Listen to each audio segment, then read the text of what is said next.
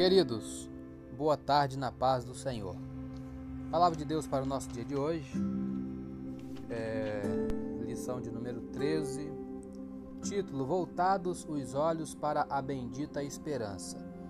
O texto áureo está lá em Tito 2,13 que diz: Aguardando a bem-aventurada esperança e o aparecimento da glória do grande Deus e nosso Senhor Jesus Cristo Verdade prática, a nossa esperança é algo vívido e real, não se baseia em utopia e nem em imaginação humana, mas em fatos revelados na palavra de Deus e confirmados pela história.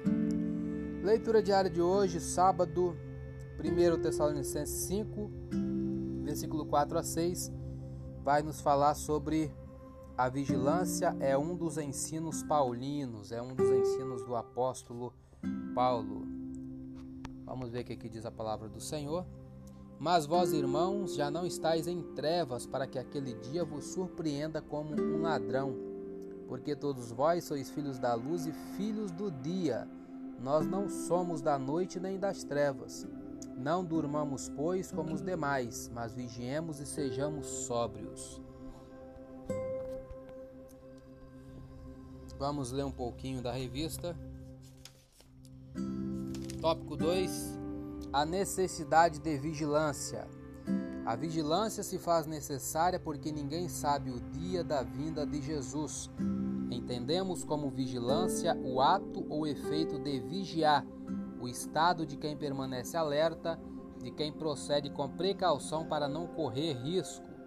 Devemos permanecer acordados, atentos no cuidado de não nos afastarmos de Jesus e aguardar a bendita esperança.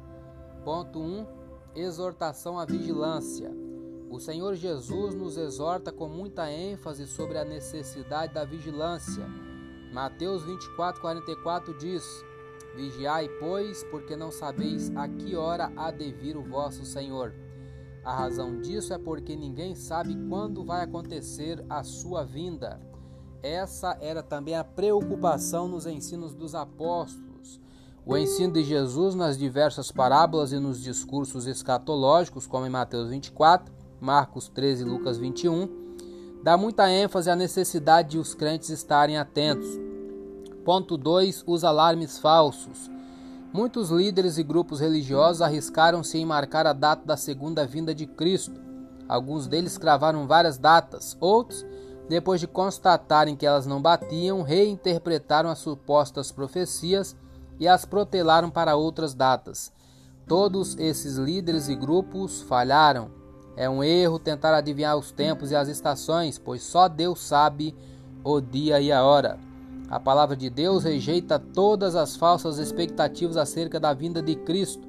Essa maravilhosa doutrina tem como objetivo trazer esperança aos crentes, não a incredulidade, a falsa expectativa e os alarmes falsos. Vamos ler o subsídio teológico. É, Paulo confirma as advertências de Jesus ao reconhecer que o dia do Senhor virá como ladrão de noite, conforme 1 Tessalonicenses 5,2. Os crentes, porém, não serão apanhados de surpresa, não porque saibam de antemão a data, mas porque são do dia e vivem na luz da palavra de Deus, não são da noite nem pertencem às trevas da iniquidade.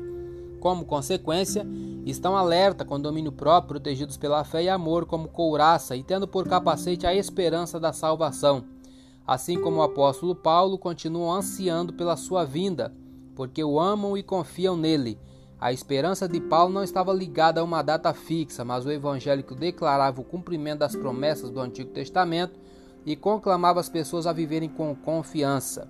Esse comentário foi tirado da Teologia Sistemática uma perspectiva pentecostal. É, CPAD 2019, página 614. O autor é Orton Stanley.